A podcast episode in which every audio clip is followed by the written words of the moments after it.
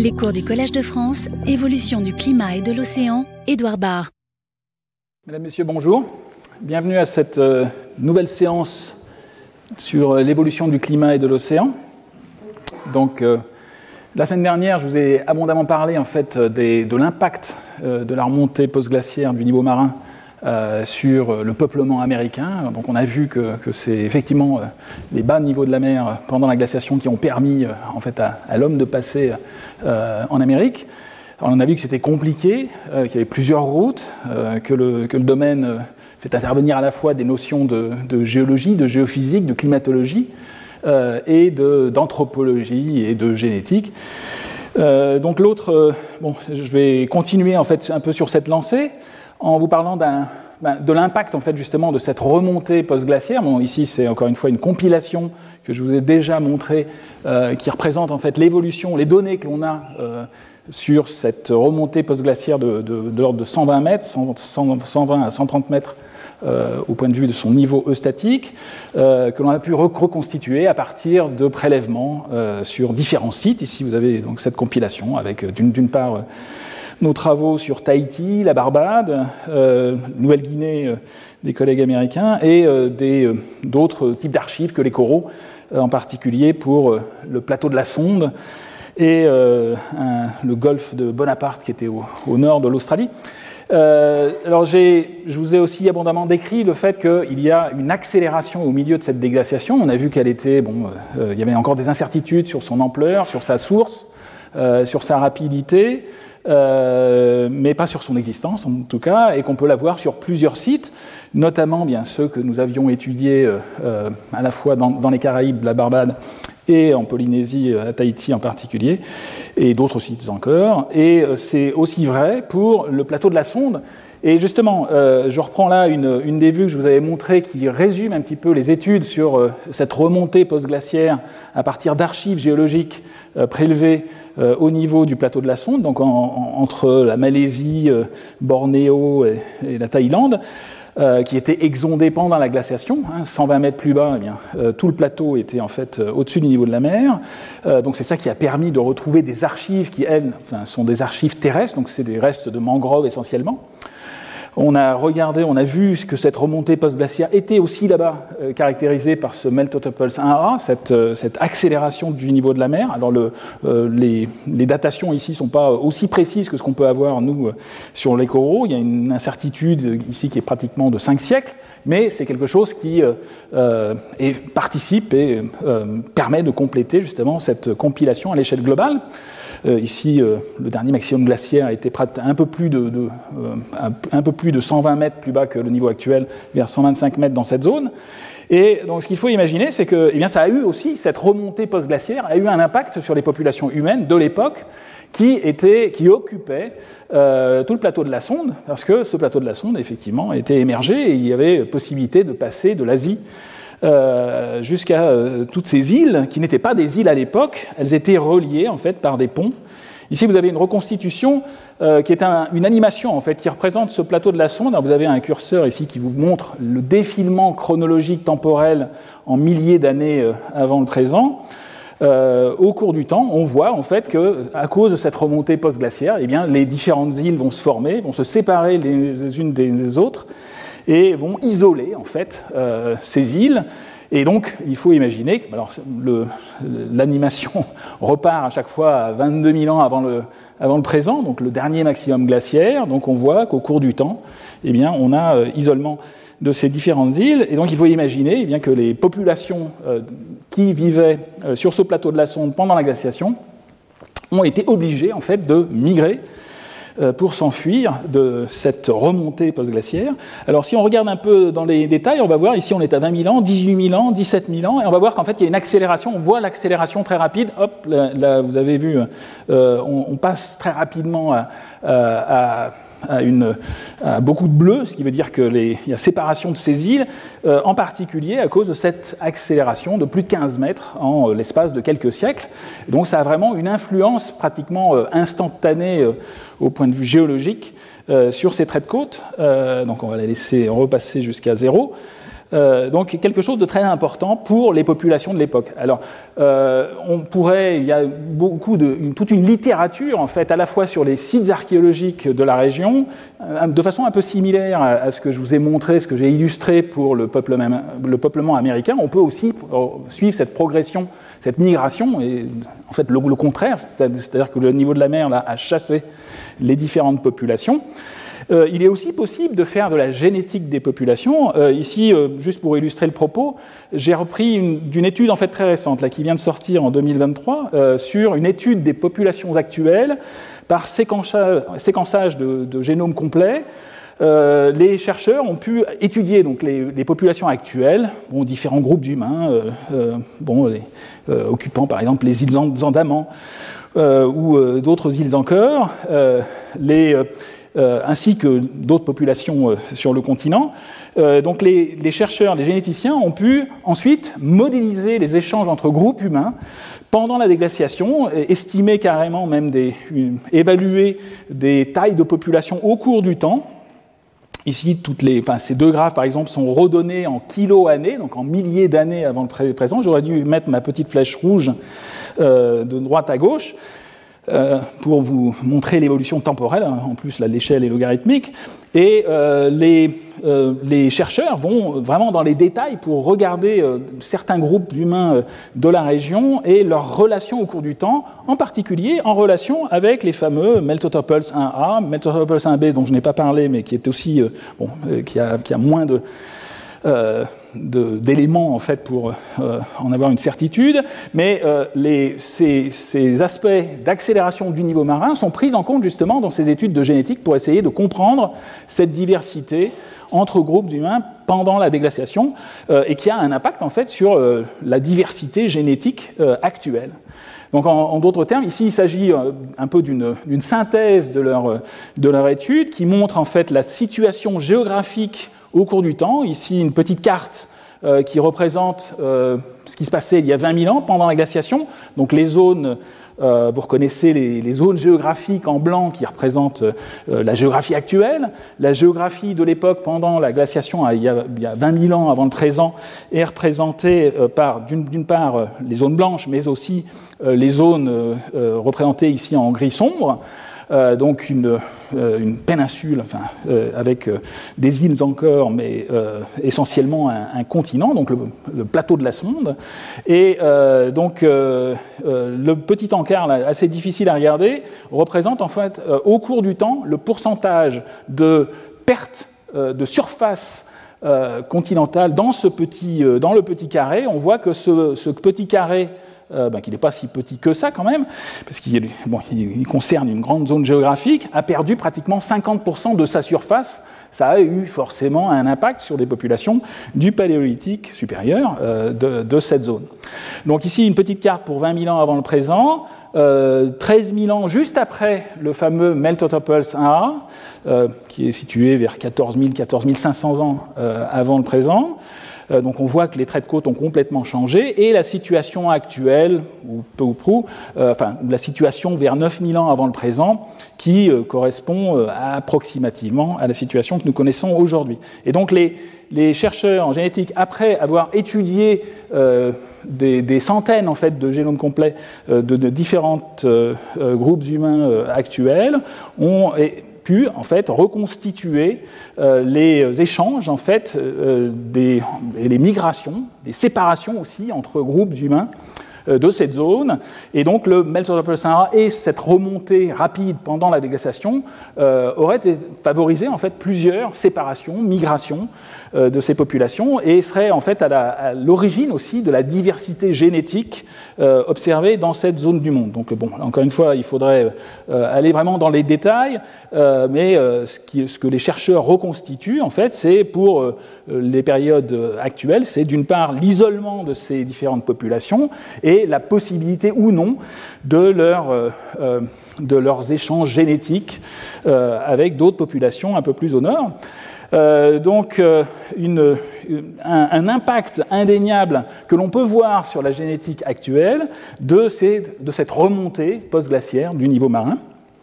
qui a isolé les différentes populations. Alors, je vous ai montré, j'en ai parlé aussi dans les, précédents cours, notamment le premier, lorsque j'ai abordé les données que l'on a sur la remontée euh, post-glaciaire. Euh, je, je, vous ai parlé d'une autre zone, un peu plus au sud, directement de cette zone de l'Asie du Sud-Est, donc du plateau de la Sonde. Je vous ai parlé d'un autre plateau, euh, qui est là au sud de la mer de Timor, euh, qui est ce qu'on appelle le plateau de Saoul, euh, qui pendant la glaciation était aussi exondé, était au-dessus du niveau de la mer. Donc en fait, il était possible de passer à pied sec de la Nouvelle-Guinée à l'Australie, de passer aussi sur certaines îles. Ici, il s'agit d'une j'ai tiré ça, enfin, ce, cette carte en fait d'une étude assez récente sur un, site archéologique, parce qu'il est possible à la fois de faire de la génétique actuelle, euh, mais aussi d'étudier les sites archéologiques de la, de la, région, les sites préhistoriques. C'est ce qui a été fait. Il y a de nombreuses fouilles en fait qui ont permis de mettre en évidence la chronologie de l'occupation à la fois des îles et des, euh, des zones géographiques euh, euh qui étaient occupées par l'homme euh, à l'époque. Euh, donc, euh, ce qui est représenté sur cette carte, c'est d'une part, en gris sombre, euh, le trait de côte actuel et avec les hachures ici, le trait de côte de l'époque, de la période glaciaire, il y a 20 000 ans.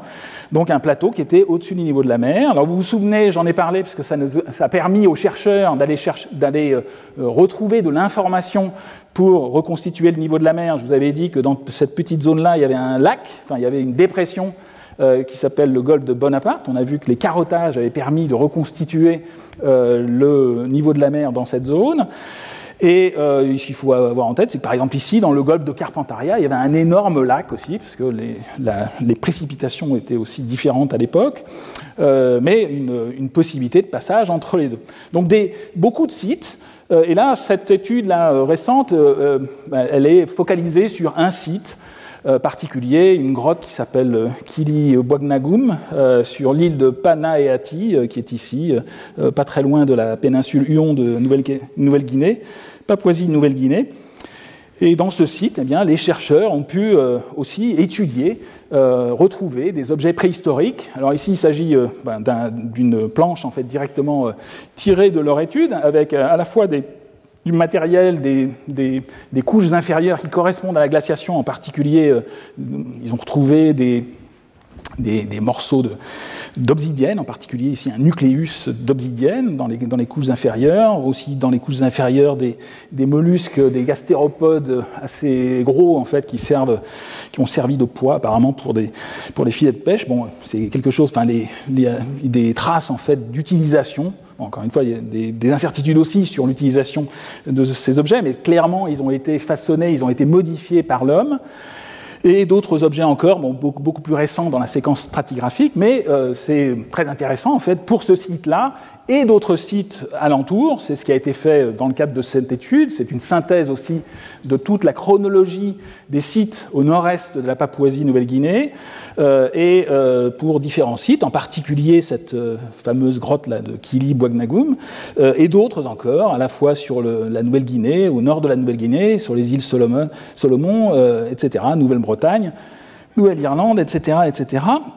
et les les, grâce aux datations radiocarbone qui ont été effectuées sur les différents objets et sur les différentes couches, euh, à la fois sur des charbons et sur d'autres matériaux encore, euh, il est possible en fait d'étudier la population, euh, et l'occupation des sites archéologiques au cours du temps et de les placer finalement en corrélation, c'est ce que font les chercheurs, avec la remontée du niveau de la mer post-glaciaire dans la zone euh, qui est représentée ici par cette petite, euh, enfin cette remontée post-glaciaire que vous reconnaissez avec cette petite accélération. Bon, on voit pas, euh, enfin, l'échelle est, peut-être pas adéquate et le, diagramme est un peu lissé, mais on sent bien qu'il y a quand même une discontinuité dans la dans la dérivée ici, euh, donc une accélération euh, qui correspond à notre fameux Meltotopos 1A vers 14 500 ans avant le présent. Euh, et donc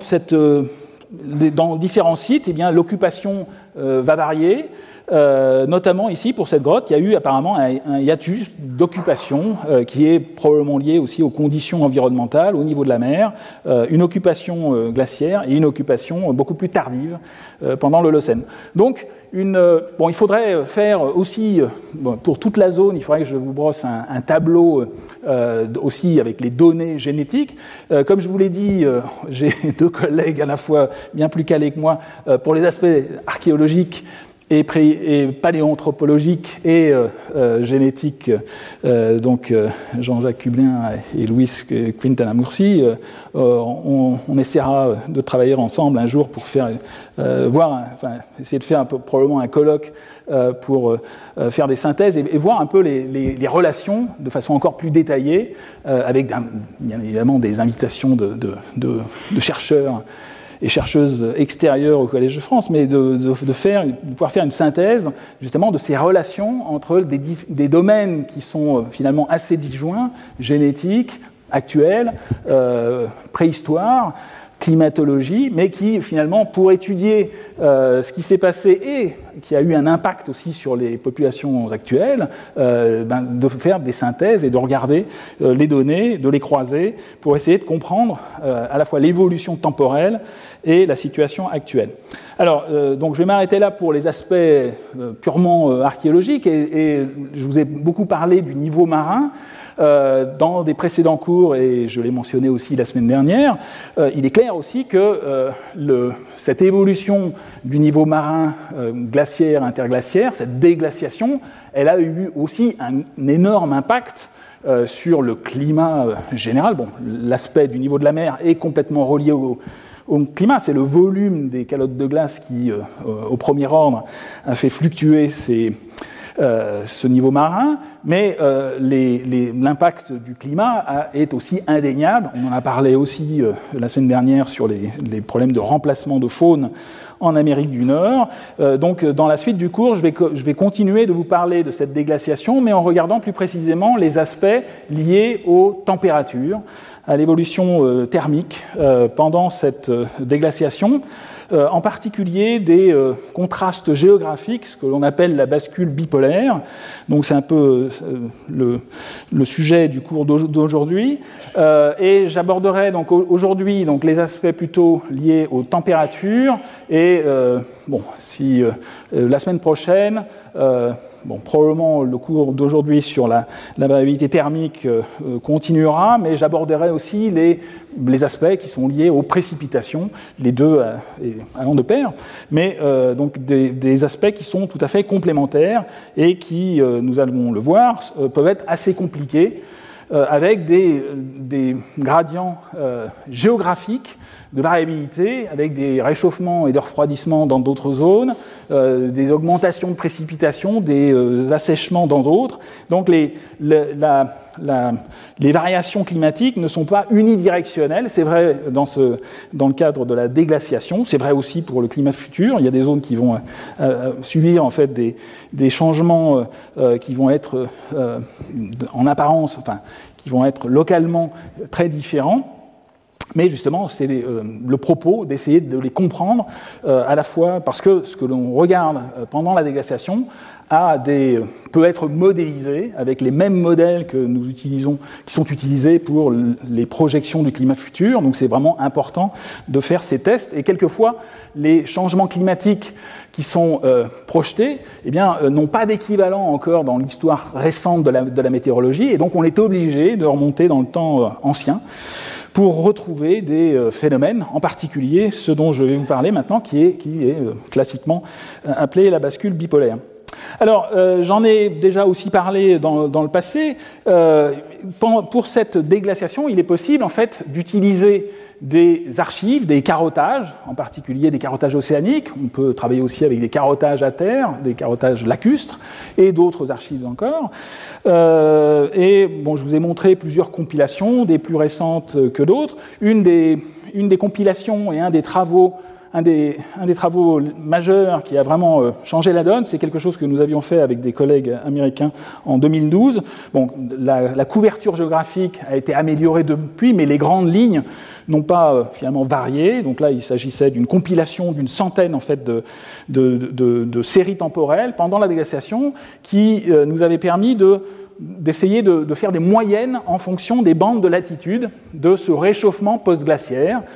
Euh, donc on peut regarder localement chaque archive, chaque série temporelle, mais faire une moyenne à l'échelle mondiale, j'en avais parlé aussi, regarder par exemple le déphasage entre euh, la courbe d'augmentation du gaz carbonique et le réchauffement mondial euh, moyenné à l'échelle de la planète, mais il est aussi intéressant de regarder les choses, ces variations de température en fonction des latitudes. Alors c'est ce qui est fait sur ce diagramme à partir des enregistrements obtenus avec différents, euh, indicateurs. Euh, alors voici donc euh, ces différentes courbes en fait représentent pendant les derniers 22 000 ans, toujours avec la petite flèche qui indique l'évolution temporelle, donc ici de gauche à droite,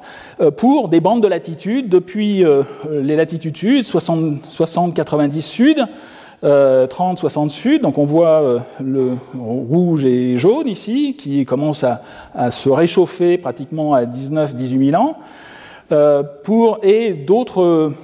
des latitudes tropicales entre 30 sud, 30 nord en vert ici, et des moyennes pour les bandes de latitude situées beaucoup plus au nord, entre 30 et 60 et entre 60 et 90 nord. Alors ce qu'il faut voir au, premier ordre, eh c'est qu'il y a vraiment de grosses différences, en particulier le réchauffement post-glaciaire et typiquement en retard dans l'hémisphère nord. Hein, vous voyez très nettement un déphasage entre les deux. Et ce que l'on voit en plus, c'est qu'il y a des transitoires, même, enfin, il faut imaginer, donc euh, là on fait des moyennes sur euh, plusieurs dizaines en fait d'enregistrements, il y a des problèmes de chronologie entre eux, il y a aussi des, changements qui peuvent être locaux. Euh, donc le, les, les, courbes sont en fait finalement lissées quand on fait ce type de moyenne, et pourtant, eh bien, on retrouve des transitoires, en particulier on voit très nettement qu'il y a eu un refroidissement, si l'on prend courbe, les, courbes euh, de l'hémisphère nord, on voit très nettement un refroidissement, alors que l'hémisphère sud, lui, se réchauffait de façon très nette pendant toute cette période vers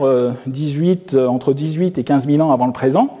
enfin centré vers 17 000 ans avant le présent, et une autre ici, une autre transitoire, beaucoup plus froide, qui est centrée vers 12 000 ans avant le présent. Alors ces différentes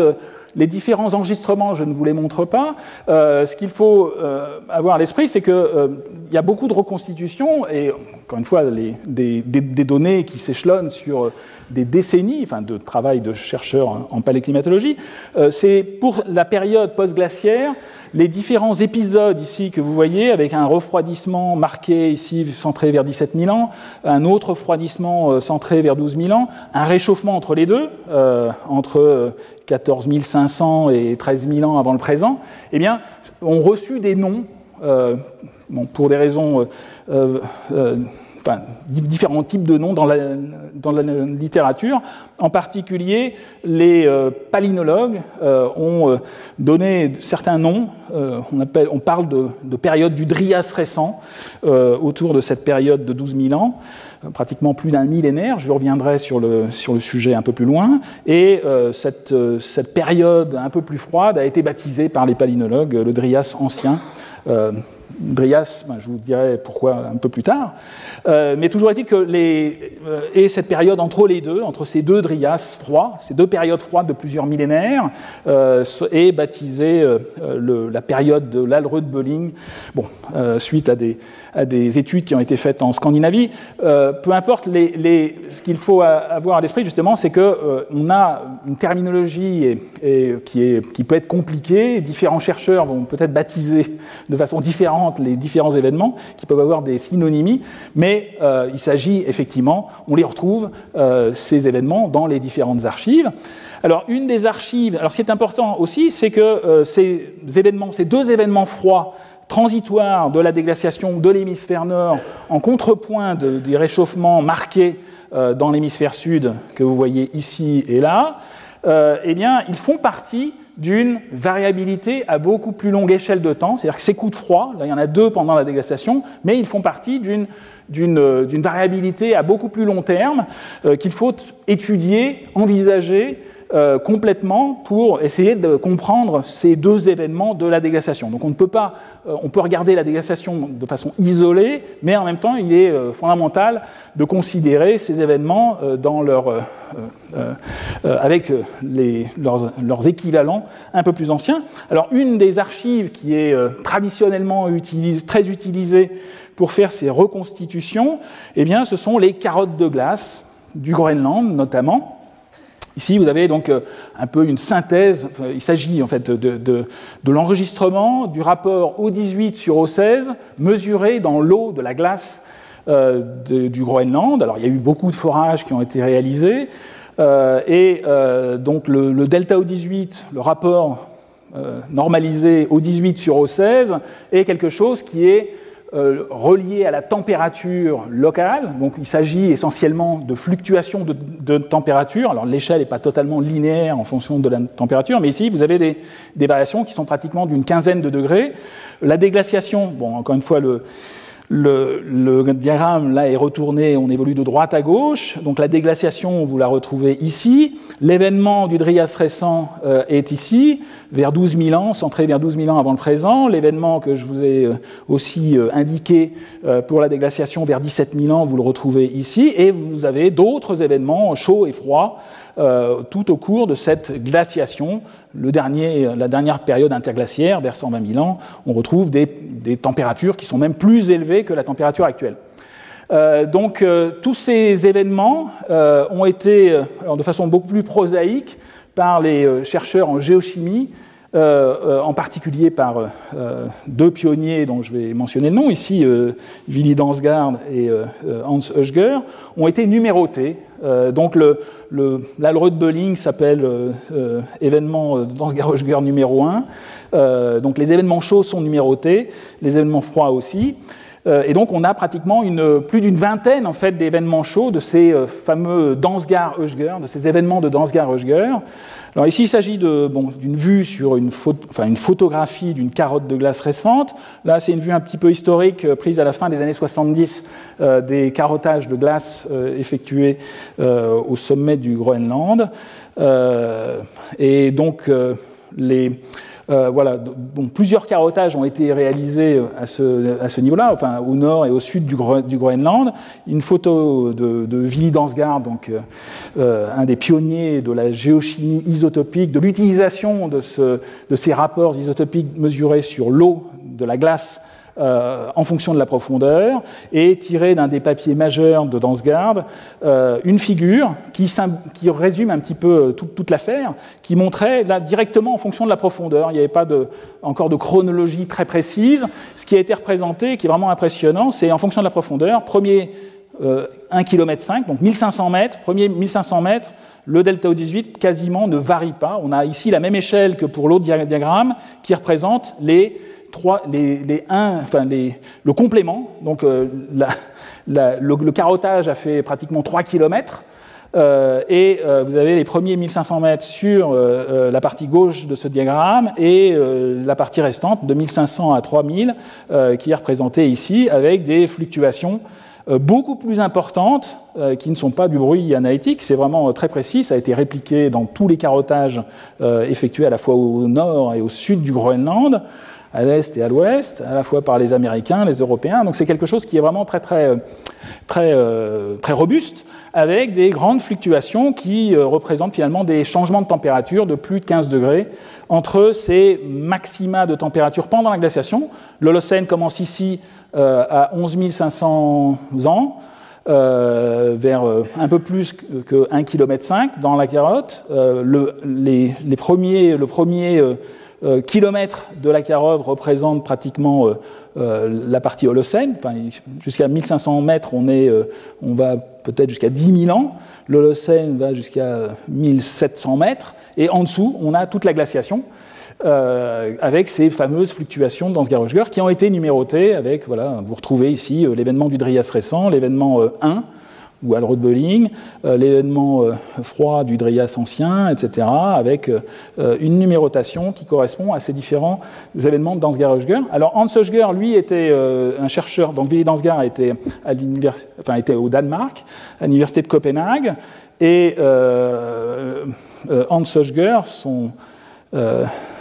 collègue suisse, était professeur, lui, à l'université de Berne, était surtout spécialiste en fait des gaz, parce qu'en même temps que l'on peut reconstituer le climat en mesurant les isotopes ou d'autres traces encore sur la glace elle-même, on peut aussi travailler sur les bulles d'air, j'en ai déjà parlé aussi abondamment dans d'autres cours, on peut reconstituer la chimie de l'atmosphère en reconstituant les, les pressions euh, partielles des différents gaz. Et euh, Hans Hösger, lui, était très intéressé à la fois par les travaux, il travaillait effectivement euh, au Groenland en partenariat avec l'équipe de Willy Dansgaard, et en même temps essayer de comparer les changements climatiques qui étaient vus au Groenland avec d'autres changements climatiques en particulier en Suisse. Ici, vous avez euh, juste un tiré d'un de ces articles euh, une comparaison directe entre les fluctuations du deltaosite mesurées ben, par Willy Dansgaard euh, au Groenland, au sud du Groenland, le site de Dicey, et des fluctuations isotopiques mesurées dans un tout petit lac juste à côté de, de, Berne. Ici, vous avez une photo de ce petit lac avec l'Oberland, les magnifiques montagnes au sud. Euh, voilà, et euh, donc une corrélation entre les deux, euh, les deux fluctuations, à la fois lacustres, où l'on retrouve ici, il s'agit de ce, ce Drias récent,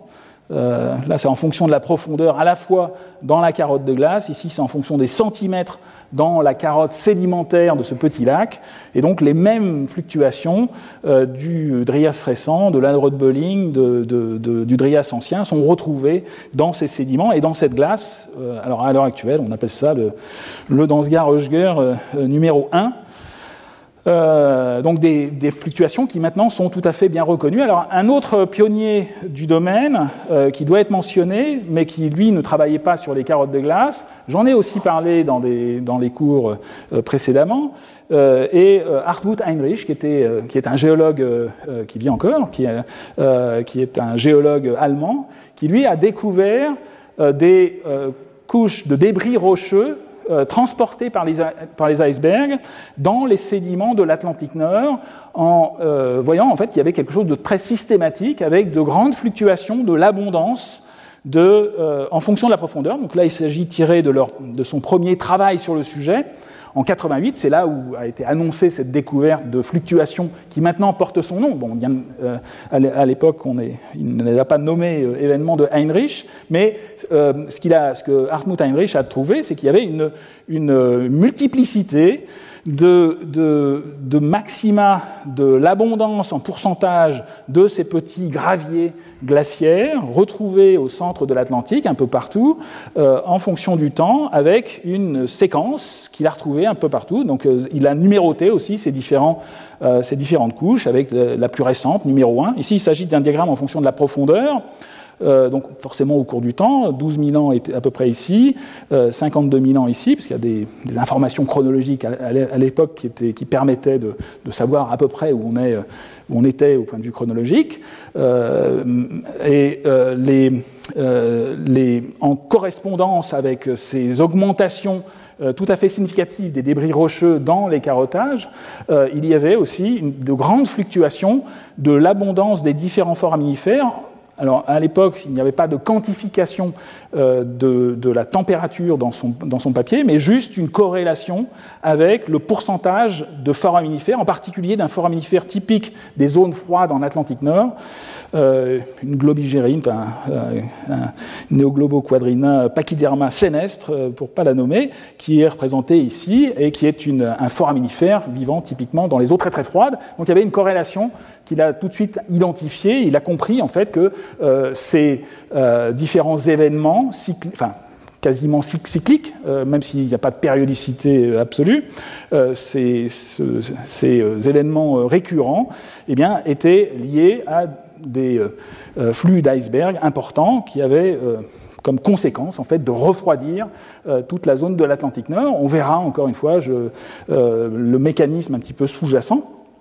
Alors juste bon, les, pour mémoire, mais c'était moins important, c'était juste un an avant que Hartmut Heinrich ne, découvre cette succession des, événements de Heinrich. dans le laboratoire où j'étais, bon, on, on, travaillait en fait sur les mêmes sujets, et un an avant, en fait, on avait publié une étude avec là où on avait une chronologie beaucoup plus fiable en fait que ce qui était fait par les autres chercheurs à l'époque, euh, parce qu'on était capable de faire des datations au carbone 14 sur les foraminifères avec euh, la technique qui était un peu naissante à l'époque de la spectrométrie de masse par accélérateur, qui maintenant est classique pour tout ce qui, est, euh, tout ce qui concerne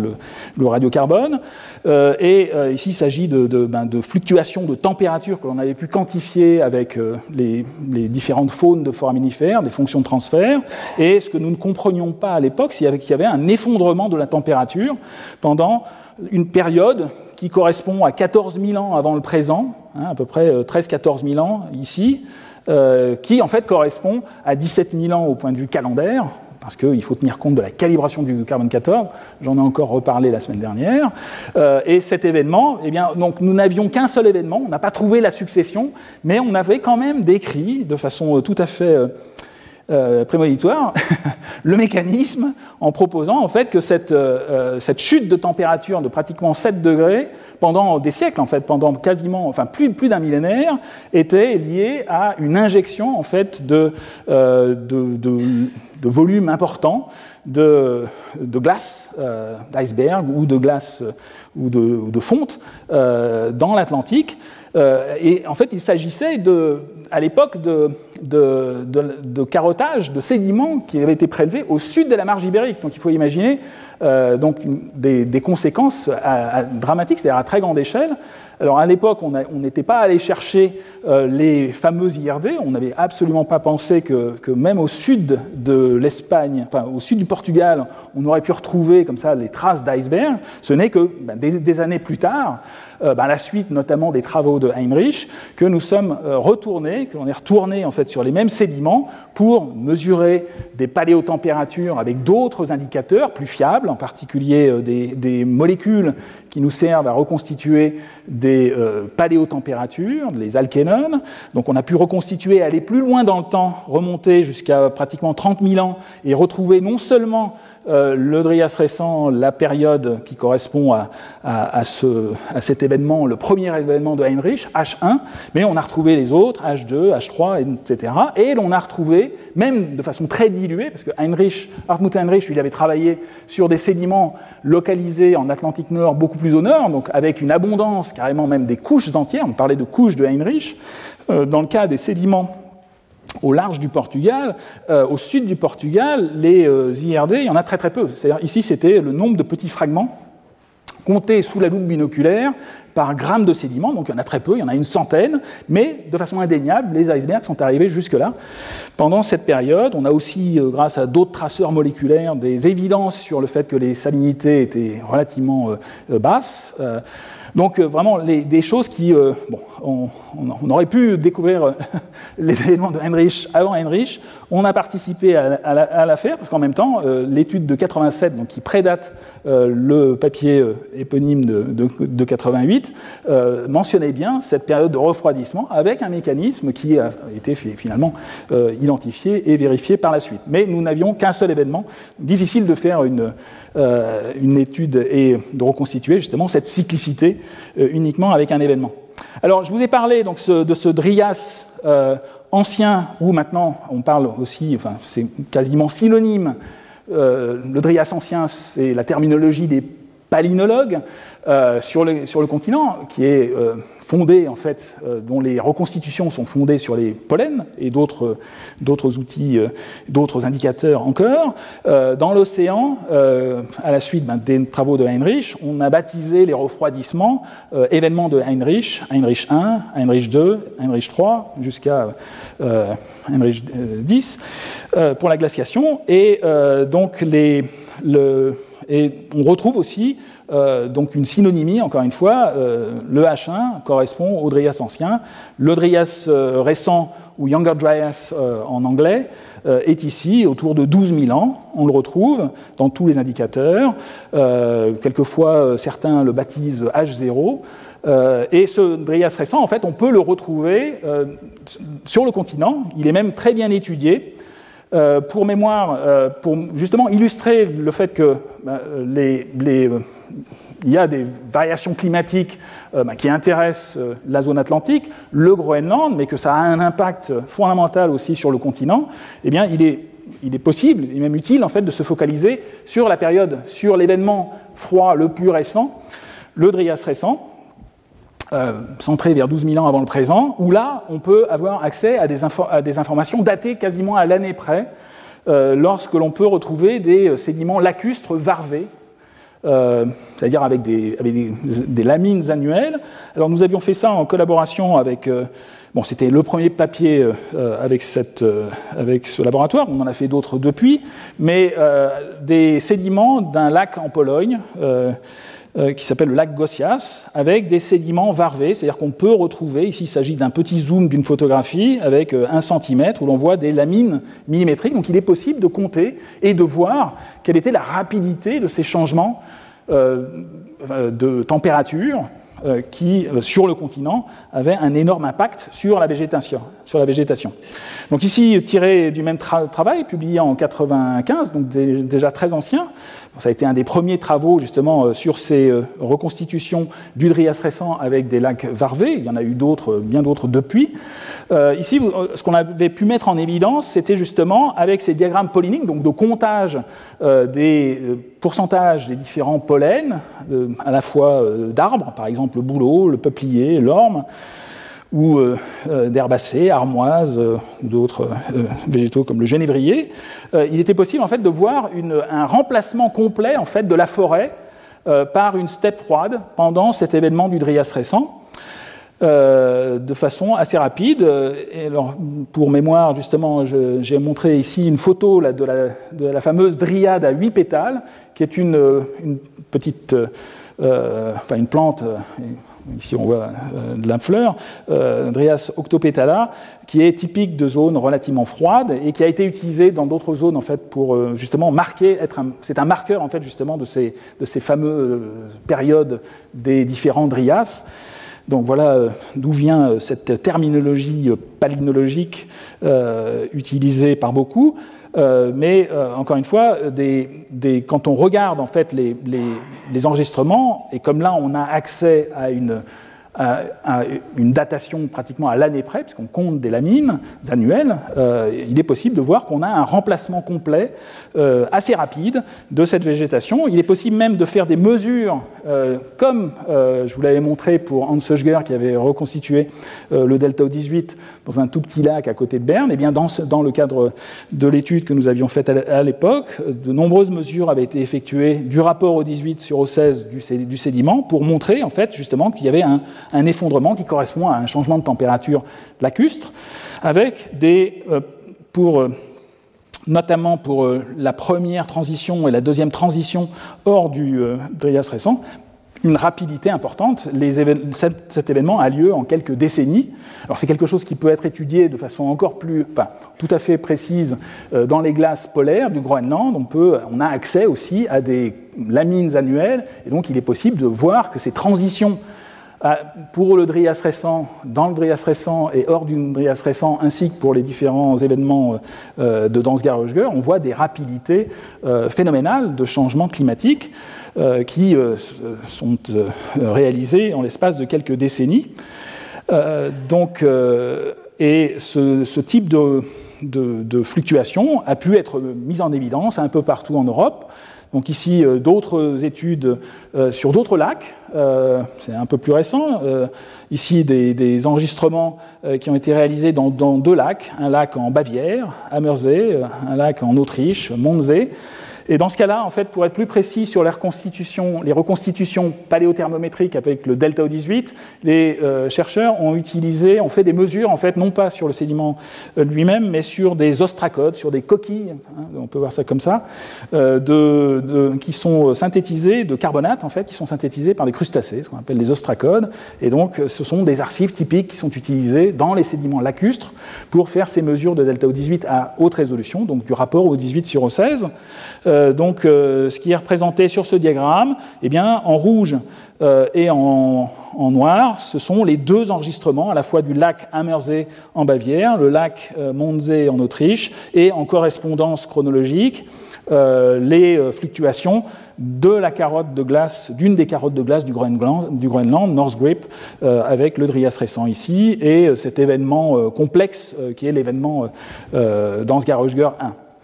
Voilà, donc des, corrélations qui, euh, euh, enfin, avec des chronologies qui sont indépendantes, qui permettent justement de, montrer que, cet événement que l'on voit très bien euh, en Atlantique eh bien, a eu un impact aussi sur le continent. Alors on peut aller plus loin dans, le temps, là il s'agit encore une fois des derniers 15 000 ans, on peut aller plus loin dans le temps, notamment avec les, enregistrements de pollen, c'est ce qui a été fait par de nombreux chercheurs. Ici, un peu plus au sud, et à, l'est euh, des reconstitutions des pourcentages. Alors là, il ne s'agit pas de température, mais il s'agit d'un paramètre qui est relié euh, de façon assez simple à la température, qui est le pourcentage de pollen des grands arbres dans des sédiments pour trois sites en Grèce. Tenagi Philippon, Ioannina et Kopais à différentes altitudes. Et ce que l'on voit dans ces sédiments, eh c'est qu'il y a de très grandes fluctuations au cours du temps, euh, pour les derniers 50 000 ans, des euh, pourcentages de, ces pollens de grands arbres. Donc il faut imaginer aussi un remplacement de la, végétation entre euh, une végétation beaucoup plus sèche et des forêts euh, euh, correspondant à ces périodes de réchauffement. Et en Méditerranée, pas très loin, eh bien, il y a aussi des euh, informations qui peuvent être chiffrées au point de vue là, de la paléothermométrie, de, température de surface de la Méditerranée, aussi des, abondances de ce foraminifère froid, et on voit très nettement que les, les, minima des pourcentages de ces pollens de grands arbres correspondent à ces refroidissements avec ces maxima des, des pourcentages de foraminifères froids et ces baisses de température de, euh, de, la Méditerranée, donc des choses qui sont tout à fait cohérentes. Donc on retrouve à la fois ces événements, ces maxima en fait du pourcentage, des pourcentages des pollens, pollen des grands arbres correspondent à ces fameux événements de Dansgaard-Ogier que l'on a baptisés euh, euh, à partir des enregistrements isotopiques du Groenland. Donc on retrouve l'impact vraiment sur la végétation. Euh, on a aussi contribué à cette thématique euh, au laboratoire, euh, dans, mon laboratoire à, Aix-en-Provence. Ici, c'est encore une fois des reconstitutions de, la paléotempérature pour des, sédiments situés encore plus à l'est, ici au nord de la mer, Noire, des, carottages qui ont été réalisés en face du Danube et dans ce cadre-là, il est possible, dans ces sédiments, de retrouver à la fois des molécules qui proviennent du continent et euh, euh, d'autres euh, qui sont synthétisées dans la colonne d'eau. Et à partir de ces différents traceurs moléculaires, il est possible de reconstituer des paléotempératures, c'est ce que nous avions fait. Donc le diagramme en fait représente nos résultats entre 10 000 ans et pratiquement 40 000 ans et en correspondance avec euh, une échelle ici qui est euh, représentée avec d'autres informations, en particulier ces fameuses fluctuations du delta O18 du Groenland, où l'on retrouve ces fameux Dansgaard-Ogier numérotés 1, 2, 3 et 4, etc., les, fameuses, euh, les fameux événements de Heinrich, et les températures mesurées sur ces sédiments. Euh, qui correspondent aux températures de surface de la mer Noire ou des températures au nord de la mer Noire dans le bassin versant, euh, avec un apport euh, de matière organique dans le sédiment. Donc, ce que l'on une des conclusions, c'est qu'on arrivait à voir effectivement, par exemple, le Drias récent, ici, est, tout à fait net, comme minimum de température. Il y avait d'autres minima qui, étaient effectivement en correspondance avec les événements de, Heinrich, les, refroidissements importants. Par contre, on n'avait pas pour, cette, pour ces sédiments, pour cette zone géographique. On n'avait pas retrouvé les maxima que l'on pouvait retrouver par exemple sur les pollens de Grèce ou dans les, les, les, les glaces du Groenland. Donc, euh, à la fois peut-être des euh, problèmes analytiques ou des, une représentativité des, indicateurs qui est peut-être euh, pas parfaite, mais en même temps aussi, on s'attendait à. C'est aussi pour cela que, que l'étude avait été faite, c'est que on essaye de cartographier géographiquement ces anomalies de température, et donc on regardait de plus en plus à l'est pour voir si l'impact de ces changements qui sont très importants au niveau de la zone de l'Atlantique Nord était aussi important, euh, beaucoup plus à l'est, euh, sur le continent. Donc il est probable en fait que le fait que l'on ne les trouve pas de façon aussi intense à l'est est lié justement, comme on y reviendra, euh, à, la réalité, c'est-à-dire que l'effet de refroidissement est quand même centré autour de l'Atlantique. Alors par contre, on, avait quelques années après, on avait collaboré avec un autre groupe en Allemagne euh, à Warnemünde et, euh, pour travailler sur une autre carotte, d'autres euh, sédiments, toujours en mer Noire, mais situés beaucoup plus au sud, au large de la Turquie. Et dans ce cadre-là, eh bien, on avait pu retrouver des fluctuations de température. C'est ce qui est indiqué ici. Donc c'est encore une fois un diagramme toujours un peu avec des, euh, des, enregistrements et, des, courbes qui montent et qui descendent, mais euh, on retrouve toujours un peu les, mêmes constantes. Alors à chaque fois euh, est représentée, juste pour mémoire, la série du Groenland avec ces fameux Dansgaard numérotés, ici pour la période entre 20 000 ans et 65 000 ans avant le présent. Et euh, les températures euh, obtenues dans ces sédiments au sud de la mer Noire avec deux techniques analytiques, à la fois une technique fondée sur des, des biomarqueurs, des, marqueurs moléculaires, euh, équivalents à ceux que je vous ai montrés juste avant, que nous avions utilisés pour les sédiments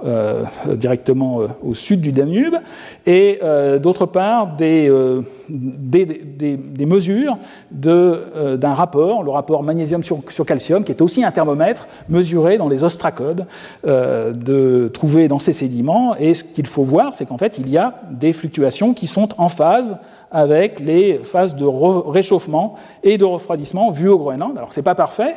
c'est très clair, mais de façon. Euh, euh, alors, aussi parce qu'on est avec ces indicateurs relativement proches du bruit, c'est-à-dire qu'on a un rapport signal sur bruit qui n'est pas forcément fameux, mais on voit très clairement des co-fluctuations. Ici, on a un réchauffement, on voit très, nettement un réchauffement aussi ici. Euh, en phase, par exemple ici, pendant ce DO euh, numéro 12, on voit très clairement un réchauffement à la fois au Groenland, au sud de la mer Noire, avec les deux indicateurs. Donc quand on a une convergence de l'information ici aussi, euh, de deux indicateurs complètement indépendants, le magnésium-calcium des ostracodes et les GDGT, les molécules, les fameuses euh, molécules que nous avions utilisées pour les reconstitutions de paléotempérature, c'est est, euh, on, a affaire à des variations de température. Donc, des, fluctuations qui sont globalement en phase, même si leurs amplitudes peuvent être variables suivant les zones géographiques, nous y reviendrons. Euh, et donc c'est ce type d'étude, je pourrais le multiplier à l'envie, alors ce serait très rébarbatif parce que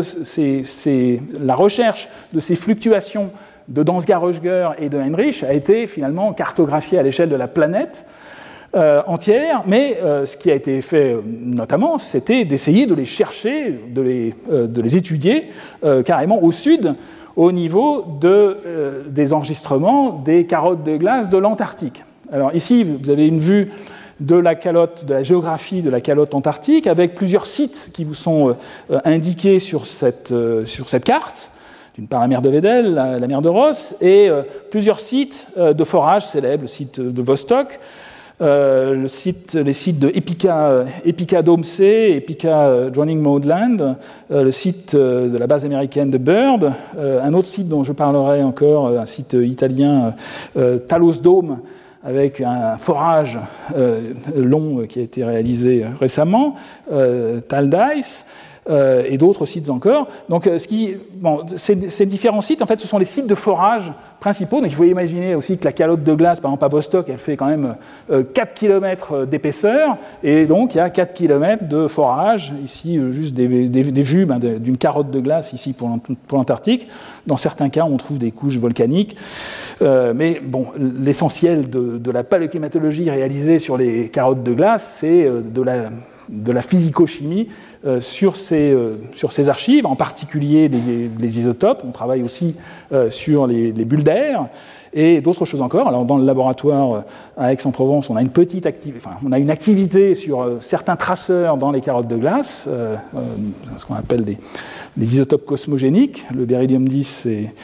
et le chlore 36, bon, les, les, forages euh, de, de, de, glace, ce sont des, des, des opérations euh, aussi lourdes que ce que je vous ai décrit pour les forages au large de Tahiti ou euh, au large de la Barbade ou euh, au large de la Grande Barrière ou bientôt au large de Hawaï. Ce sont des, des, opérations très internationales avec des partenariats euh, très importants et une préparation très très longue.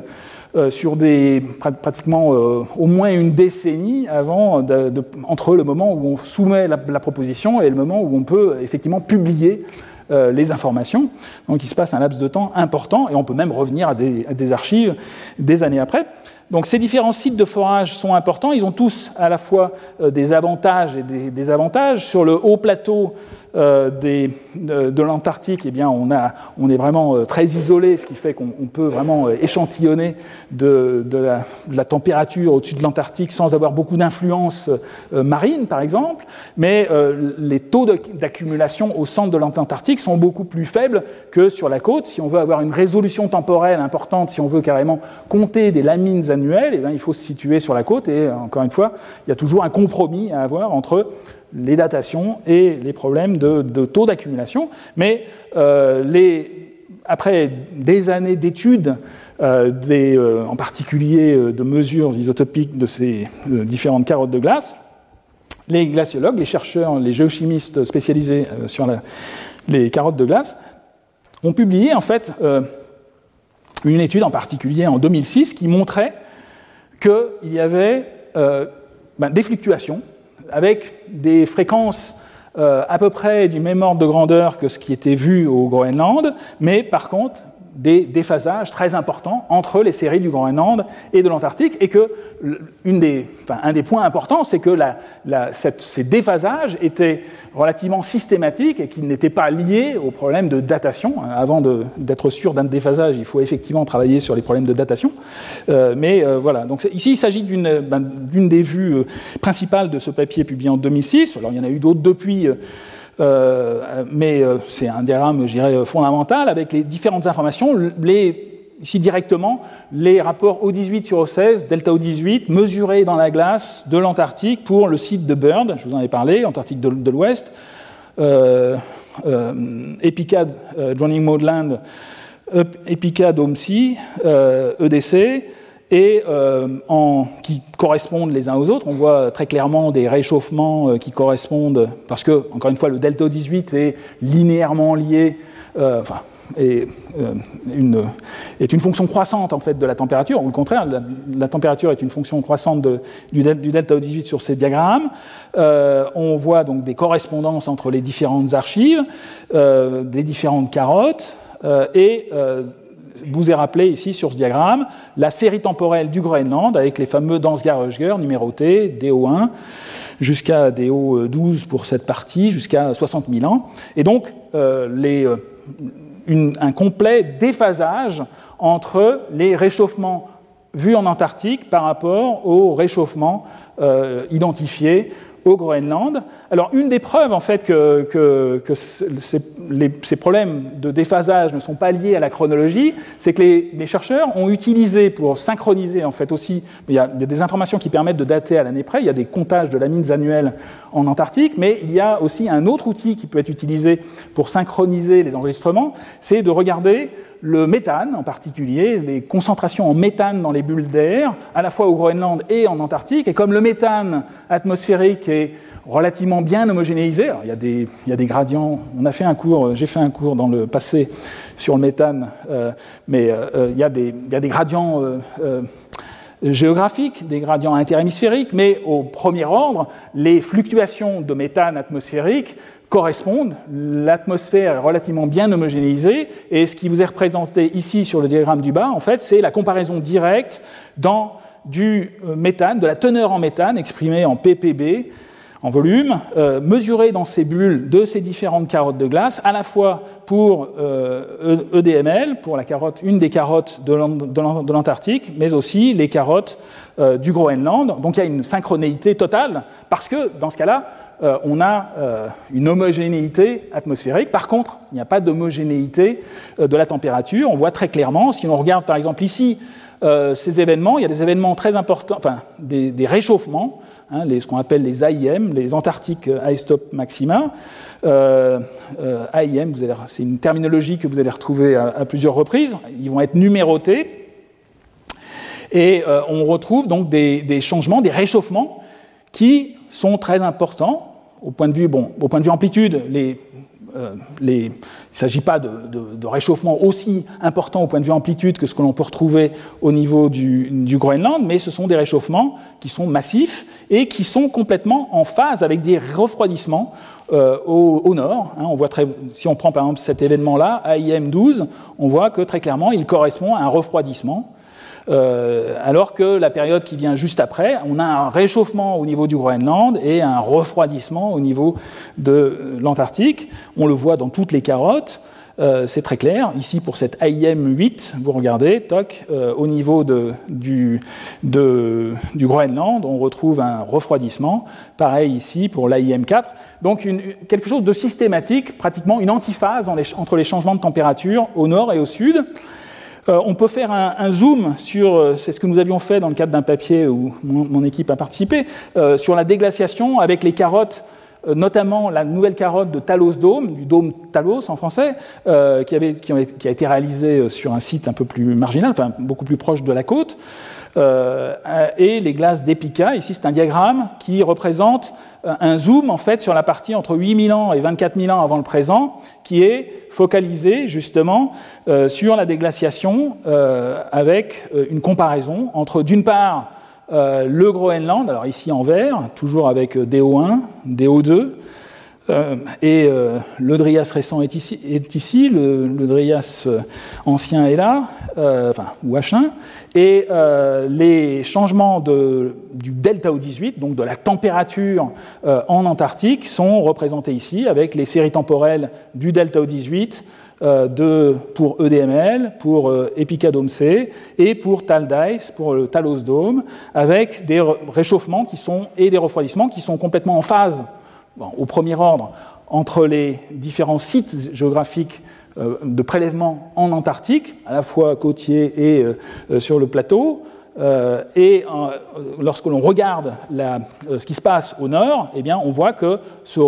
réchauffement euh, on l'avait déjà vu, en fait, c'est aussi ça que, je vous ai montré tout à fait au départ. Lorsque je faisais, je vous ai montré des, compilations avec des moyennes en fonction des bandes de latitude, on a vu que la, frange la plus au sud, elle commençait à monter en température, alors qu'au nord, on était en plein refroidissement. Et eh bien, on retrouve ces choses lorsque les températures augmentent à Talos Dome, par exemple, eh bien, on, voit les températures descendre au niveau du Groenland. Et de même, pendant euh, euh, la période relativement chaude là, du DO1, eh bien, on a une température qui s'effondre, bon, qui, baisse euh, pendant ce que l'événement appelé ici ACR, qui s'appelle l'Antarctic Cold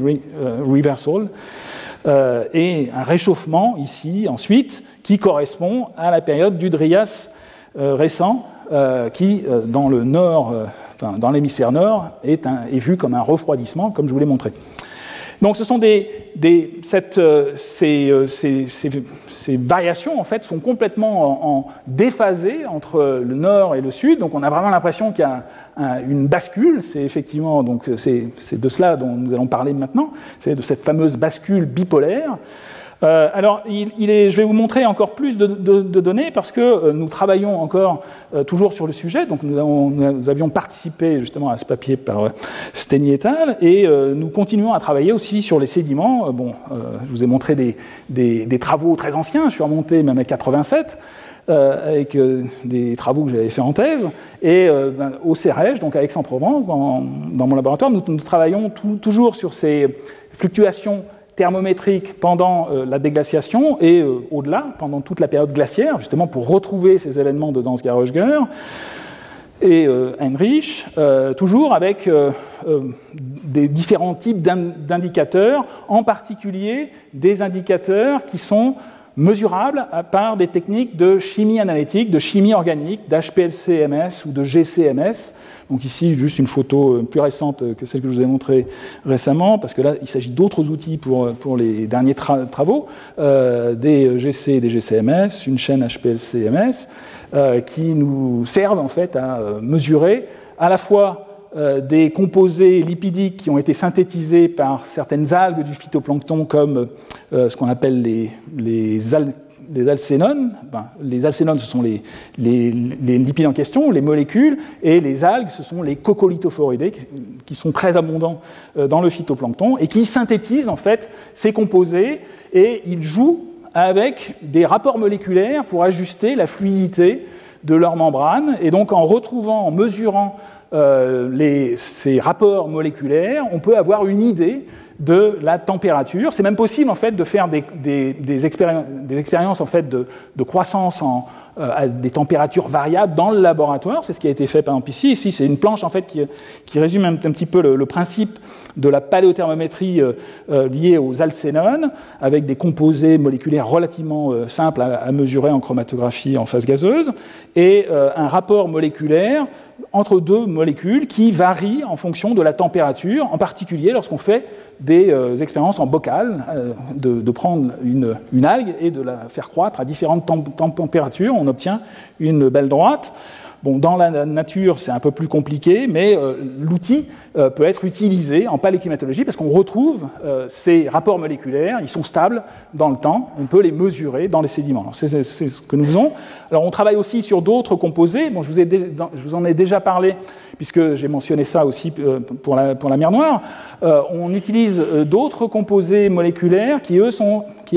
ces, molécules, en fait, sont des, lipides, donc des tétraéthers euh, qu'on appelle des GDGT. Bon, je ne vais pas entrer dans les détails sur leur structure et leur, euh, mode de formation, mais globalement, ce sont des, des lipides de, masse moléculaire plus élevée que les euh, alcénones, mais qui sont caractérisés par, alors que pour les alkénones, en fait, les algues jouent sur le nombre de doubles liaisons pour ajuster la fluidité de leur membrane. Les, euh, pour les, euh, de GDGT, les, la, partie qui est, qui est, variable, en fait, ce sont les nombres de cycles, la cyclisation de ces différentes euh, molécules. Donc les chercheurs qui ont proposé cet outil de paléothermométrie ont vu qu'en fait il y avait une relation entre l'indice de cyclisation de ces molécules et la température observée. Euh, il s'agit donc de, de, lipides qui sont synthétisés par des archées que l'on va retrouver dans le sédiment et mesurer ici non pas en GC mais en, en HPLC en, chromatographie liquide et spectrométrie de masse euh, pour les quantifier et faire des rapports. Alors euh, ici, bon, c'est un, des indicateurs qui est très utilisé, que l'on appelle le TEX 86, et euh, nous utilisons aussi d'autres variantes qui sont synthétisées par d'autres, probablement archées, et dont je vais vous parler maintenant. Alors, comme, comme, vous le savez, au, au Collège de France, on a une, une devise qui est un peu prétentieuse, qui est d'enseigner la recherche en train de se faire. Euh, elle est. Euh, euh, et c'est quelque chose qui, arrive assez rarement, en fait, parce que je vous ai montré, en fait, que toutes les recherches qui sont réalisées en paléoclimatologie elles sont issues de travaux sur des très longues durées. Je vous ai montré par exemple que pour faire des carottages au large de Tahiti, avant la publication en 2012, eh bien, il a fallu faire une proposition de forage en 99. Donc les temps euh, sont, très importants, et ce n'est pas uniquement pour nos travaux. Les collègues étrangers euh, sont aussi euh, retardés, parce qu'il y a beaucoup de, de, travaux analytiques et de préparation et de logistique aussi. C'est vrai aussi pour tout ce qui, est, ce qui concerne les, les carottages de glace. Et donc, entre le moment où une publication arrive et le, moment où on a commencé à travailler, qu'on a eu les idées, il n'y a pas d'instant où on peut dire on, on fait la recherche. Donc, il est exclu. Alors peut-être que mes collègues mathématiciens arrivent peut-être à faire une découverte euh, au bout de leur, euh, craie, mais euh, il est quasiment impossible de venir et de vous exposer quelque chose qui est en train de se faire euh, pendant le cours. Donc on enseigne de la recherche qui est en, cours, donc en, montrant effectivement des papiers ou des résultats récents mais euh, ces résultats récents, en fait, euh, c'est la partie émergée de l'iceberg d'années euh, de préparation. Alors ici, il s'agit en fait d'un travail qui vient d'être publié, en fait, qui va être publié, parce qu'en fait, il est, il est publié en fait dans, la, dans une revue qui est la revue de la National Academy of Science, donc les PNAS,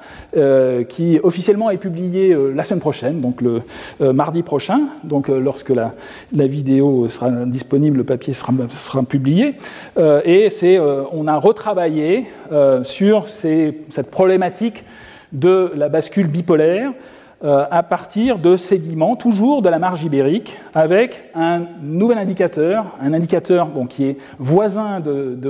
du texte 86, c'est un autre indicateur, je ne vais pas rentrer dans les détails, c'est aussi fondé sur des lipides euh, GDGT, euh, c'est un autre indicateur qui s'appelle le RIOH', euh, et tout, cela a été réalisé ben, en, collaboration. C'est essentiellement le travail en fait de Nina Daftian, qui est mon enfin, co-auteur, euh, premier auteur sur ce, sur ce papier avec moi. Euh, et c'est essentiellement le résultat de son travail de postdoctorat euh, qui a été réalisé et financé par le Collège de France euh, entre 2019 et 2020. Euh, et qui vient donc de sortir euh, dans cette revue, mais qui, euh, encore une fois, est lié à un travail très important, analytique en particulier, pendant pratiquement deux ans, et beaucoup de, de réflexion ensuite pour pouvoir interpréter les données. Et donc la publication, elle n'intervient que maintenant, mais c'est un cas, je dirais, un peu exceptionnel d'avoir comme ça une, une, publication qui arrive pendant le cours. Donc on, les Voici en fait un des résultats euh, majeurs en fait de, cette comparaison. Donc nous avons, euh, c'est ce que Nina a fait, elle a mesuré dans ses archives de la marge ibérique euh, ces lipides particuliers qui permettent de reconstituer ce fameux indicateur RIOH' que l'on peut convertir en termes de température pour reconstituer une série temporelle au cours du temps de la paléotempérature au sud de la marge ibérique. Donc je vous avais déjà montré euh, euh, d'autres vues sur la marge ibérique, mais beaucoup plus courtes. Là, il s'agit pratiquement des derniers 160 000 ans. La partie de la dernière déglaciation est ici, donc on reconnaît euh, H1, Drias récent est là, mais des fluctuations tout à fait systématiques de cet indicateur qui permettent de reconstituer des paléotempératures euh, que l'on peut placer avec une, échelle de temps indépendante euh, en fonction, enfin en parallèle avec les autres informations, à la fois euh, le delta O18 euh, qui représente la température au Groenland, le delta O18 pour une compilation de plusieurs carottages en Antarctique, à la fois EDC et EDML, et un autre site encore plus récent, Wise Divide, euh, donc une compilation des données de delta O18 antarctique, avec toujours ces fluctuations, à la fois les AIM, ces fameux réchauffements antarctiques, les euh, fameux Dansgaard-Oeschger numérotés de 1 à 25 ici, et euh, des fluctuations importantes. Alors encore une fois, ces fluctuations, c'est quand on les regarde en détail, il y a beaucoup d'informations qui permettent de les mettre en évidence et de voir que ces transitions euh, se font en quelques décennies, voire moins. Euh, et donc l'apport principal euh, au point de vue analytique, c'est cette série temporelle, nouvelle série temporelle qui est absolument très impressionnante, avec des grandes fluctuations de, température. Dans les mêmes sédiments, nous avions mesuré aussi les alkénones. Ici, c'est le paléothermomètre des alkénones, donc on retrouve essentiellement les mêmes événements dans les mêmes sédiments avec des fluctuations tout à fait systématiques. Alors on peut déplier et regarder de façon un peu plus détaillée la partie entre 0 et 40 000 ans, donc focaliser un petit peu plus le propos sur la dernière déglaciation. C'est ce qui est fait ici, avec un zoom sur les derniers 44 000 ans, euh, avec euh, toujours ces, euh, ces, fluctuations de l'Antarctique, les AIM, les fluctuations au Groenland et les fluctuations en marge ibérique. Alors dans les deux cas, je voulais montrer je l'ai mis ici euh, sous la forme d'un ruban jaune et euh, que vous retrouvez ici pour le zoom. Quand on regarde euh, toutes ces fluctuations, on voit que les, changements de la température au Groenland et au niveau de la marge ibérique, donc de l'Atlantique Nord, sont tout à fait en phase. On retrouve exactement les mêmes fluctuations, mais par contre, la forme des courbes est quand même assez différente. En particulier, ce que l'on peut voir de façon très très nette, c'est que les refroidissements correspondant aux événements de Heinrich, là où il y a dans ces sédiments, je ne le montre pas là, mais il y a ces fameux IRD, ces fameux grains qui sont liés à l'arrivée des icebergs euh, jusqu'au large euh, du sud du Portugal,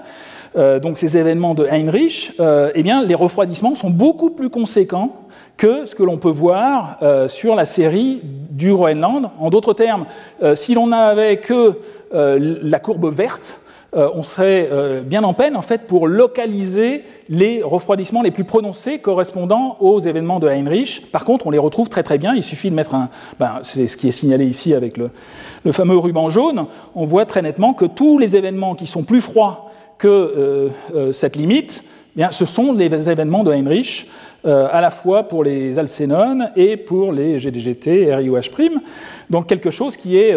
tout à fait net sur ces fluctuations de température. Alors, c'est vrai aussi, notamment pour les derniers 44 000 ans. Vous le, retrouvez ici, à la fois pour le RIOH',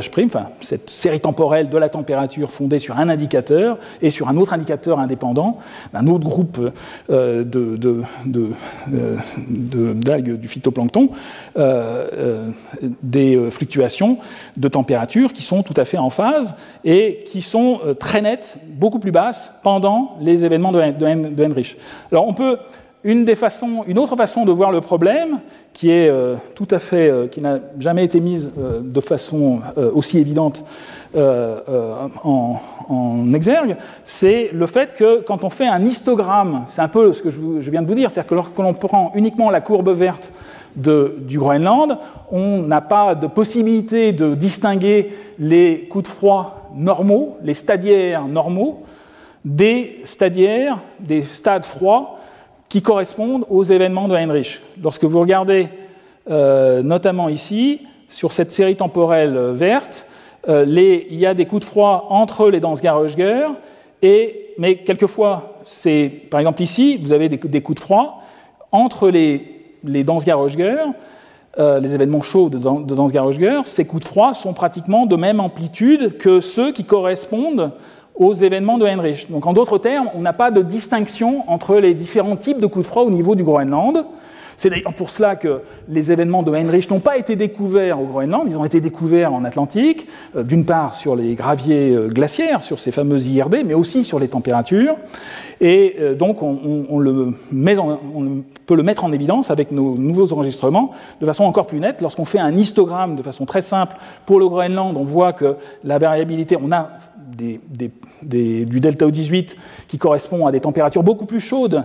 pour euh, les périodes interglaciaires, à la fois euh, l'interglaciaire actuel, l'Holocène, et le dernier interglaciaire il y a 120 000 ans, mais des fluctuations euh, entre les stades chauds de Dansgaard-Oeschger et les stades froids de, de qui sont à peu près constantes, ils sont tous similaires, alors que pour les euh, températures océaniques, alors c'est vrai pour la marge ibérique parce qu'on a une résolution qui est euh, fantastique, mais c'est vrai aussi pour d'autres sites avec une, une, moindre résolution, on voit très nettement des températures qui peuvent aller beaucoup plus bas pendant uniquement les événements de Heinrich qui ont été découverts, ben, pas pour rien, en Atlantique Nord. Alors, il est, on peut, donc il est utile aussi, on peut faire des comparaisons de ces changements de température euh, non seulement avec l'Antarctique, mais on peut aussi considérer les températures de l'océan austral, euh, parce que dans ces comparaisons, il est utile à la fois de comparer l'atmosphère euh, échantillonnée ben, par les, euh, glace polaire et euh, les sédiments océaniques. Donc on peut le faire aussi au sud, euh, tout autour de l'Antarctique. Ici, c'est toujours tiré de notre travail récent des, compilations, en fait, une comparaison entre les reconstitutions de la température fondées ici, ben, toujours par avec ces par d'autres collègues qui ont, sur des sédiments de la zone australe, avec toujours ces indicateurs moléculaires à la fois euh, Tex et puis d'autres encore, les, euh, euh, fluctuations relevées au niveau de la zone australe, de l'océan austral, sont en phase avec les fluctuations que l'on voit en Antarctique, qui sont encore une fois compilées et reconstituées sur cette courbe ici. Donc on retrouve encore une fois les différents AIM, ces fameux réchauffements antarctiques, de façon relativement nette dans les enregistrements marins de la zone australe. Un des problèmes aussi, c'est que les datations ne sont pas forcément indépendantes. Il y a une, certaine,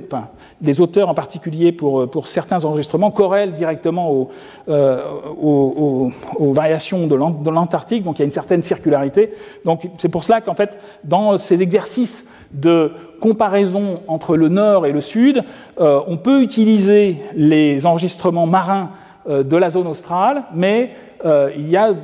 tellement de problèmes de datation, le fait qu'elle ne soit pas indépendante pour la partie ancienne, le fait qu'il y ait des, problèmes d'âge réservoir pour la partie la plus récente euh, au niveau de la zone australe, font que très clairement, il est plus simple en fait d'utiliser comme signal de la zone sud, de l'hémisphère sud, enfin de la zone la plus froide, il est plus utile en fait de faire ces comparaisons entre directement les enregistrements du nord, Groenland, marge ibérique, et euh, directement la série temporelle de la température de l'Antarctique. Hein, c'est lié au fait que les datations dans ces sédiments ne sont pas indépendantes et que l'on y retrouve, mais on semble, enfin, il semble que l'on retrouve effectivement tous les AIM euh, dans ces enregistrements.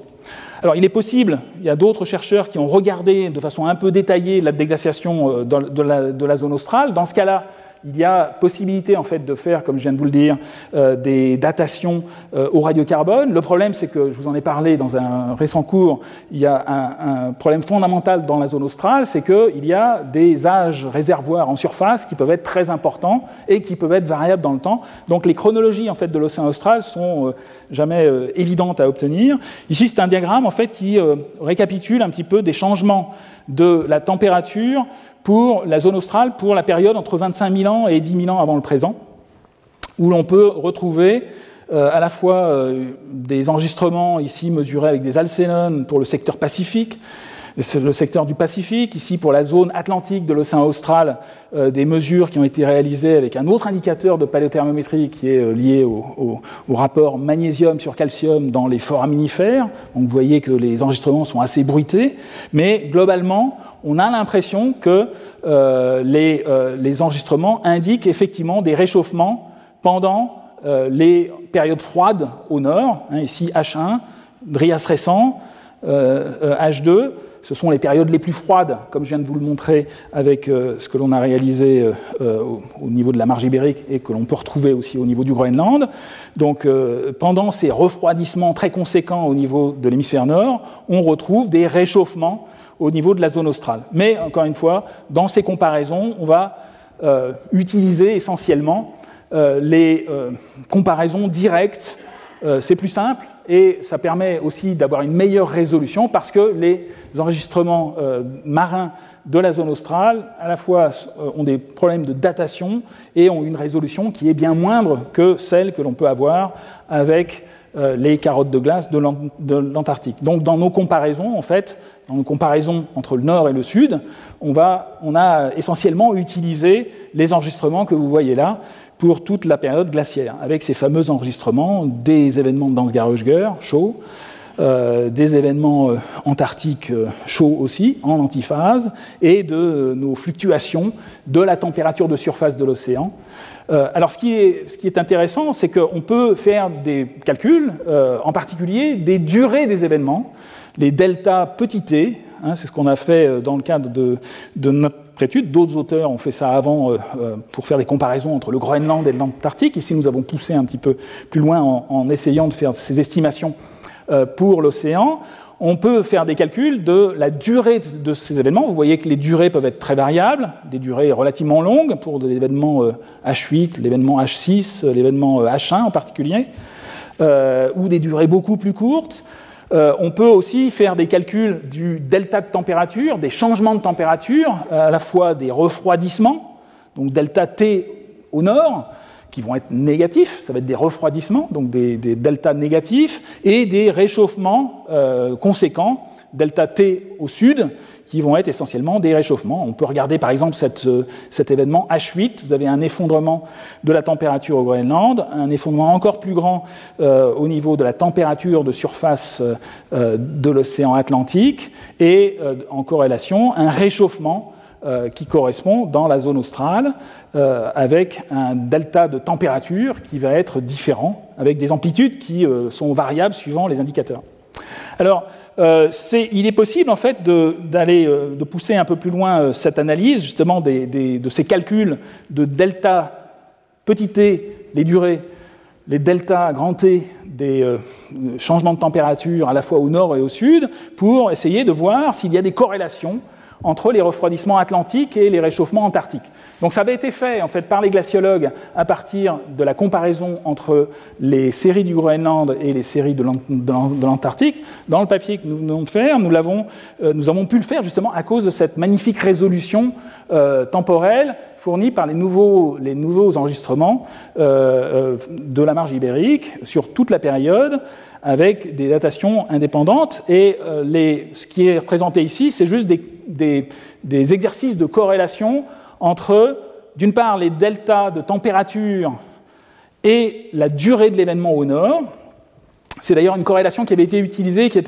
avait été mise en évidence dans les glaces polaires, entre le nord et le sud. Il y avait une corrélation entre le delta de température vu euh, au sud, en Antarctique, et la durée des événements. Donc plus, la durée de l'événement est longue, plus le delta de température euh, au sud est important. Euh, donc plus la durée au nord est importante, plus le réchauffement au sud est important. Mais nous avons, enfin, nous avons au départ essentiellement, d'un point de vue statistique, essayé d'autres types de corrélations, en particulier des corrélations entre, pour tenir compte en fait de la de l'amplitude variable, parce que justement au niveau du, du, Groenland, comme les amplitudes des changements de température, les deltas, euh, de température au nord sont pratiquement tous les mêmes, il n'y avait pas de, raison fondamentale en fait, d'utiliser le delta de température au nord, qui est pratiquement euh, constant pour tous les Dansgaard-Oeschger, euh, alors que pour ce que nous voyons au niveau de la marge ibérique et donc au niveau de l'Atlantique, il y a une, amplitude qui est variable de, ce grand delta, grand, delta grand T, euh, donc le delta de température au nord, qui est euh, éminemment variable dans le temps, et donc on, euh, a pu faire donc des corrélations entre le changement de température au, sud en fonction du produit delta de la température au nord multiplié par la durée de l'événement, qui donne en fait des corrélations beaucoup plus importantes. Alors ce qui, est fondamental aussi dans ce type de diagramme, c'est de voir que autant lorsqu'on fait une corrélation entre l'amplitude euh, du réchauffement au sud en fonction de la durée de l'événement au nord, on a une corrélation qui est positive. Euh, bien évidemment, comme euh, les, amplitudes en température sont soit un refroidissement au nord en fonction d'un réchauffement au sud, on va obtenir des corrélations qui, elles, vont être négatives. Ce qui est important, c'est d'avoir un taux de corrélation qui augmente. Et on a essayer en fait aussi un, autre type de corrélation directement en, faisant le produit entre euh, delta Tn euh, et delta la durée de l'événement au nord et de façon similaire pour mieux tenir compte en fait des échanges de chaleur entre le nord et le sud, de faire directement cette corrélation entre le delta Ts, delta Tn en fonction du grand delta T euh, du nord multiplié par le, la durée de l'événement de ces événements de Dansgaard-Oeschger. donc, les, et une des, une des surprises, en fait, ça a été de pouvoir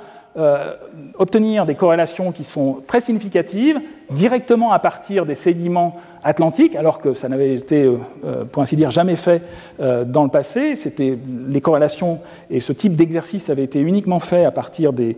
enregistrements glaciaires. Et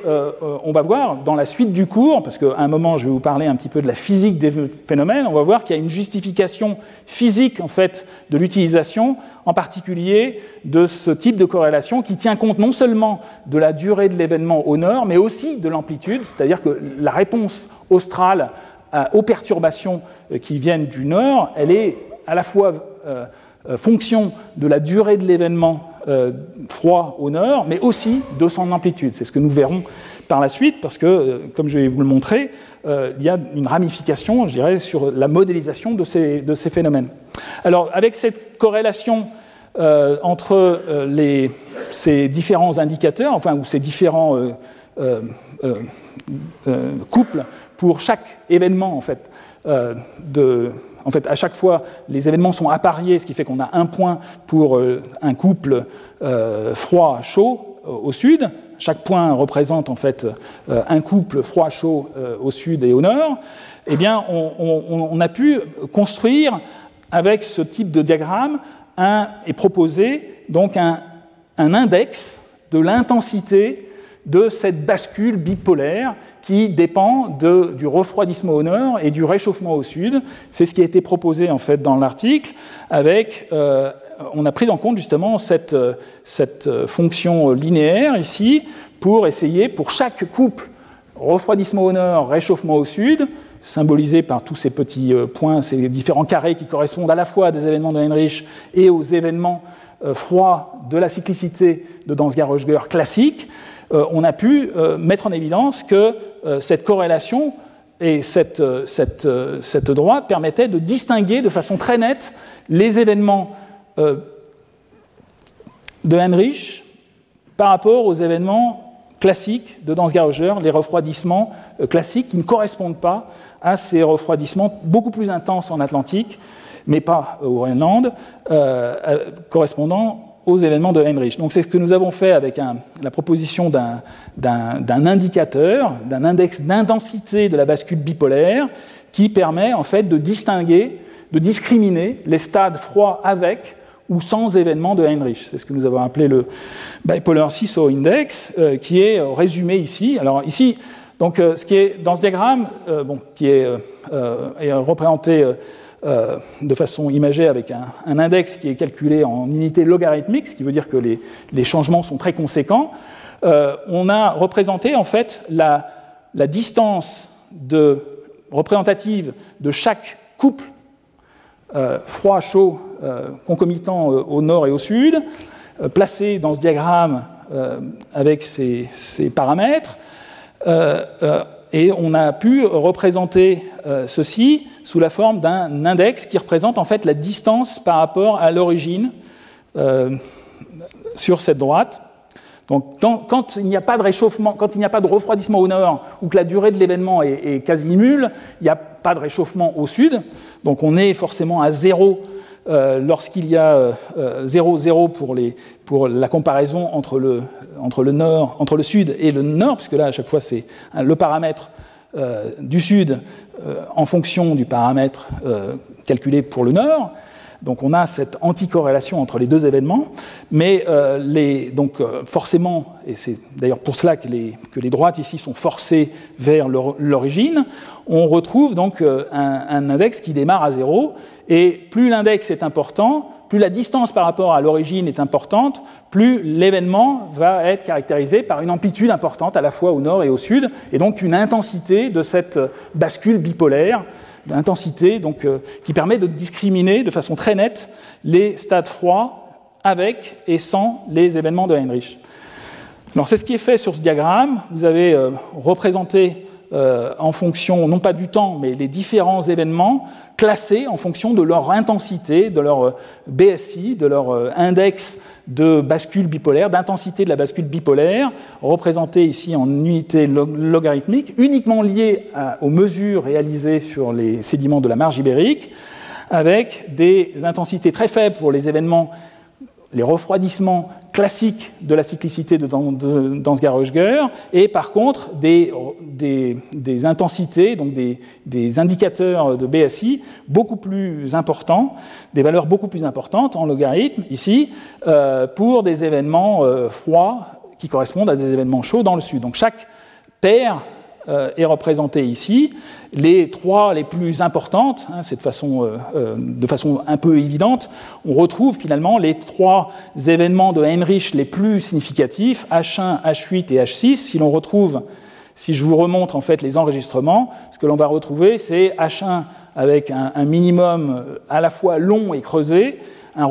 un réchauffement qui est très important en Antarctique. Et euh, j'ai dit H6, ici vous avez un refroidissement très important, une période très longue et un réchauffement en Antarctique qui est aussi très conséquent. On retrouve effectivement aussi la même chose pour H8, donc euh, quelque chose que l'on peut vraiment matérialiser en faisant cette corrélation entre le nord et le sud, mais qui n'était pas possible de visualiser. Ici vous voyez très bien que l'amplitude ici pour H8 est beaucoup plus limitée, elle est même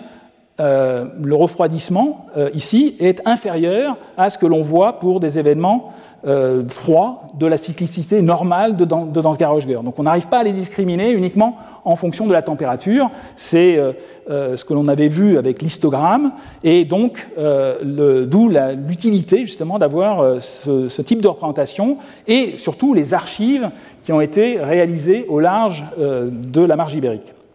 Voilà, donc je, vais, euh, je vois qu'il est, euh, j'ai déjà passé euh, un peu de temps sur ce sujet, donc je vais m'arrêter là et nous continuerons parce qu'en fait, je, vous montrerai la semaine prochaine les implications en fait sur la modélisation de ces événements, avec des répercussions aussi sur la modélisation et les projections futures de cette bascule bipolaire qui en fait intéresse aussi l'océan. Vous l'avez compris, c'est quelque chose qui est lié à la circulation océanique atlantique en particulier, la circulation globale et nous verrons aussi, nous aborderons aussi les fluctuations de, euh, des précipitations euh, qui sont liées aussi à cette fameuse bascule climatique bipolaire la semaine prochaine. je vous remercie de votre attention. Retrouvez tous les contenus du Collège de France sur www.colège-2-france.fr.